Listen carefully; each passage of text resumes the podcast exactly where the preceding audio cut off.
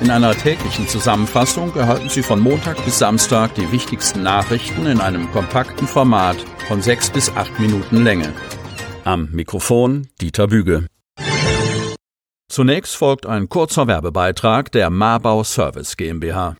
Björn, Ja. du musst den Rasen mähen. Und die Hecke musst du schneiden. Und du musst noch Erde holen. Und dann musst du. Nee, ich muss gar nichts. Stimmt, Marbau macht's. Gartenpflege für privat und gewerblich. Marbau, die blühende Lösung. Ihr Partner für Gartenpflege und Gebäudereinigung. Marbau-cooks.de Sonnabend, 12. Februar 2022. Zwei Todesfälle weniger in der Statistik. Kreis Cuxhaven. Um zwei Fälle ist die Zahl der Todesfälle, die im Zusammenhang mit einer Corona-Infektion stehen, geschrumpft. Die Korrektur sei einer Datenbereinigung geschuldet, teilt der Landkreis mit. Vereinzelt kommt es vor, dass sich erst nach einigen Tagen herausstellt, dass ein Todesfall nicht unmittelbar mit der Erkrankung in Verbindung gebracht werden kann. Diese Fälle werden dann aus der Statistik entfernt. Es handelt sich um zwei verstorbene Personen aus der Stadt Cuxhaven. Damit sinkt die Zahl der Corona-Todesfälle im Cuxland auf 199. Wie der Landkreis am Freitag mitteilt, wird das stationäre Corona-Impfangebot im City Center Cuxhaven mindestens bis 30. Juni aufrechterhalten. Der Mietvertrag wurde verlängert. Insbesondere die vulnerablen Gruppen möchte ich darauf aufmerksam machen, wie wichtig nach wie vor der persönliche Impfschutz ist, unterstreicht Landrat Kai-Uwe Bielefeld, der dafür wirbt, das Impfangebot wahrzunehmen.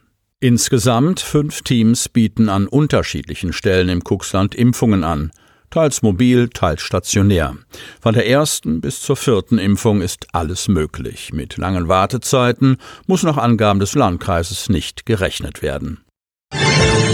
Rat beschließt Resolution zu Hamburg-Schahörnplan. Cuxhaven.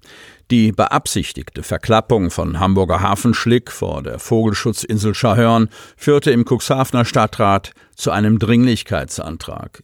Es ging, wie der CDU-Demokraten-Gruppenvorsitzende Timo Röhler betonte, um nicht weniger als, ich zitiere, zu verhindern, dass das Wattenmeer zu einer Hamburger Hafenschlickdeponie wird.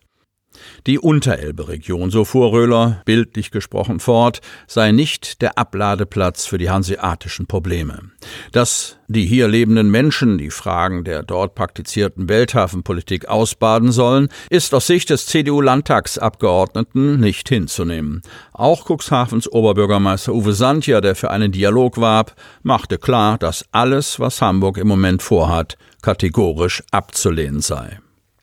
Doch über den Wortlaut der Resolution entzweiten sich die Mehrheitsführer der SPD und die Verfasser der Resolution CDU und die Partei Demokraten dermaßen, dass Santja die Sitzung unterbrechen ließ, um zwischen zwei Fraktionsvorsitzenden zu schlichten. Das Beste, was Hamburg passieren kann, hatte der OB kurz zuvor gewarnt, ist, dass wir uns in diesem Punkt zerstreiten. CDU-Ratsherr Enak Ferlemann sprach davon, dass die Region bei dem Gegner, also Hamburg, nur etwas bewirken könne, wenn sie geschlossen auftrete. Den Knackpunkt bildete ein Absatz, in dem die Hauptverwaltungsbeamten aufgefordert werden sollten, darauf hinzuwirken, dass der Hafenschlick statt ins Wattenmeer in die ausschließliche Wirtschaftszone, kurz AWZ, zu verbringen sei. Ich bitte inständig darum, die Resolution genauso zu beschließen, war Bröhler. Im Laufe der Debatte berief er sich in puncto AWZ unter anderem auf Umweltminister Olaf Lies. Röhler habe Lies missverstanden, mutmaßte SPD-Ratsfraktionschef Gunnar Wegener am Freitag und gab dabei ein Ministerstatement wieder, das unserer Redaktion seit Mitte der Woche in ähnlicher Form vorliegt. Möglich wäre eine vorübergehende Verbringung des Schlicks in der Außenwirtschaftszone, ließ Lies über seinen Sprecher ausrichten. Röhler, CDU, hatte in der Ratssitzung davon gesprochen, dass der Umweltminister, ich zitiere, eine kurz- oder mittelfristige Lösung in der Verbringung des Schlicks in die AWZ erkenne. Mit seinen Partnern von SPD und Grünen hatte Peter Altenburg von der Partei Die Cuxhavener gefordert, den Passus mit der ausschließlichen Wirtschaftszone aus der Resolution zu streichen. Dahinter steckt die Überlegung, dass ein ökologisches Problem lediglich verlagert würde, ja, dass Hamburg diesen Satz möglicherweise sogar als Legitimation begreifen könnte, die AWZ als Dauerabladeplatz zu nutzen. In der nach der Sitzungsunterbrechung bei drei Enthaltungen die Stimmen der Cuxhavener verabschiedeten Endfassung der Resolution taucht der umstrittene Begriff dennoch auf.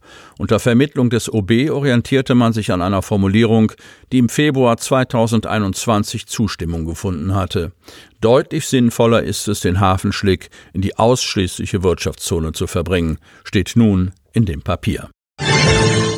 Kälber rutschten durch Spaltboden in Güllekeller. Oberndorf. Einsatzkräfte der Feuerwehr Oberndorf retteten zwei Kälber aus einem Güllekeller. Im Stall eines Oberndorfer Landwirts waren die beiden Kälber durch einen sogenannten Spaltenboden in den Güllekeller gefallen. Nach erster Lageerkundung stiegen Einsatzkräfte unter schwerem Atemschutz in den zum Teil gefüllten Güllekeller. Die Tiere wurden im Keller eingefangen. Den Kälbern wurden Gurte angelegt und mit einem Hoftruck des Landwirts vorsichtig aus dem Keller gezogen. Beide Tiere wurden anschließend gereinigt. Nach kurzer Untersuchung konnte festgestellt werden, dass die Tiere unverletzt geblieben waren. Morgendlicher Unfall auf der Bundesstraße 73. Altenbruch. Auf der B73 hat es am frühen Freitagmorgen in Altenbruch gekracht. Dadurch kam es zu Verkehrsbehinderungen. Eine 21-jährige Cuxhavenerin wollte gegen 6.25 Uhr mit ihrem Pkw aus dem alten Weg kommend nach links auf die Bundesstraße in Richtung Hamburg abbiegen.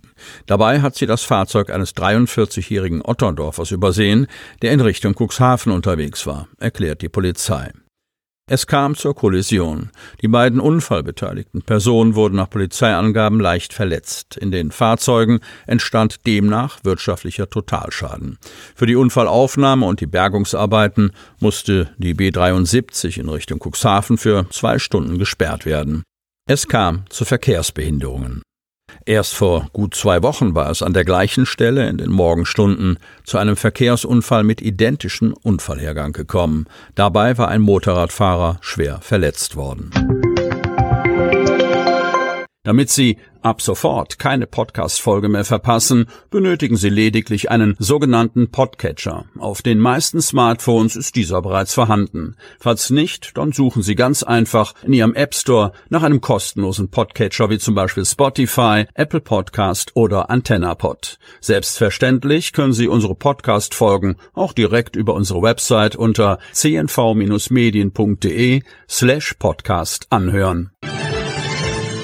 Die hörten den Podcast der CNV Medien, Redaktionsleitung Ulrich Rode und Christoph Käfer.